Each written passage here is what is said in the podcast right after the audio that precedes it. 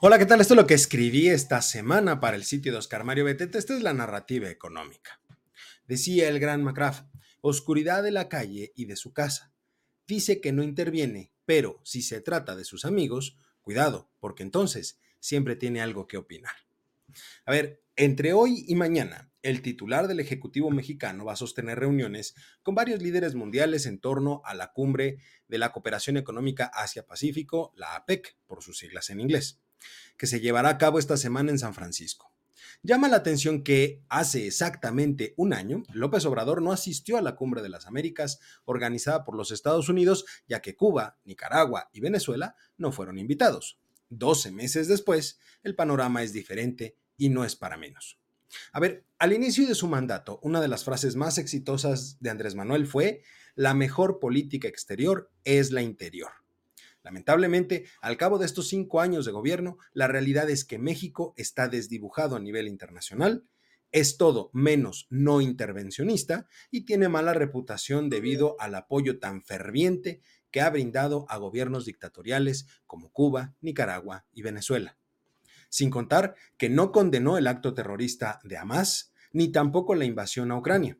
Además, se invitó al desfile de celebración de la independencia a una representación del ejército ruso.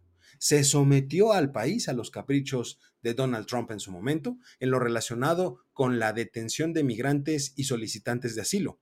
La decisión de esperar 42 días para reconocer el triunfo de Joe Biden sobre su querido amigo Trump así como los pleitos por temas comerciales o de política energética con Estados Unidos. Y no podemos olvidar el pleito sin sentido con España, que causó una pausa en las relaciones bilaterales con el país peninsular.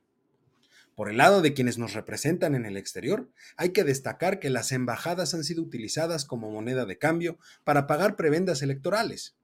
Basta observar la gran cantidad de designaciones de carácter político, lo cual ha provocado, sin duda alguna, que la representación mexicana sea cada vez menos apreciada.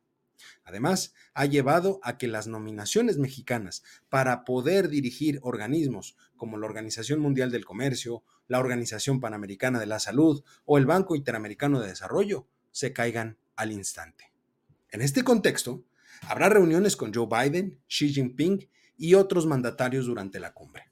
La pregunta es, ¿qué temas abordará López Obrador con cada uno de sus homólogos?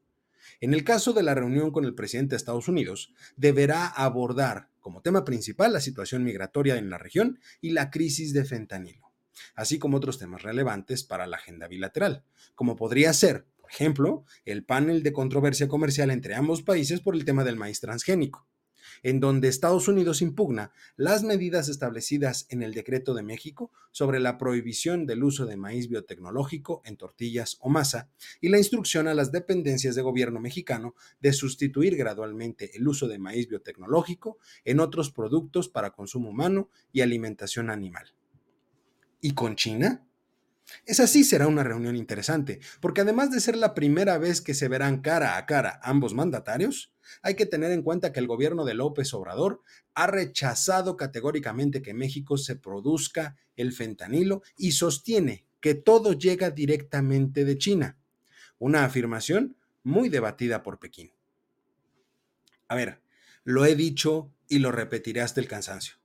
No puedo imaginar a López Obrador en un diálogo directo con otros mandatarios, no solo por su incapacidad de comunicación o por falta de conocimiento del entorno global, sino porque en el fondo siente un gran desprecio por todo lo que tiene que ver con el exterior. Simplemente no está cómodo en ese contexto, a menos que se trate de algo que le beneficie, como es el caso del festejo que hace cada mes cuando se anuncia el nivel de remesas que los paisanos envían lo cual debería ser motivo de vergüenza, pero no lo es en su imaginario. Hoy, de acuerdo con los distintos indicadores económicos, nuestro país cerrará este sexenio prácticamente con un crecimiento promedio del 0%, es decir, 5 años y 10 meses perdidos. Afortunadamente, todo indica que no habrá una contracción, o eso se espera. Afortunadamente, o sin embargo, imagine usted que me está viendo y escuchando ¿Cuál sería la narrativa económica de este sexenio si tan solo el presidente no hubiera despreciado al resto del mundo? Muy probablemente otro sería el panorama. Lástima que lo hubiera. No existe. Yo soy Eduardo López y esta fue la narrativa económica de esta semana.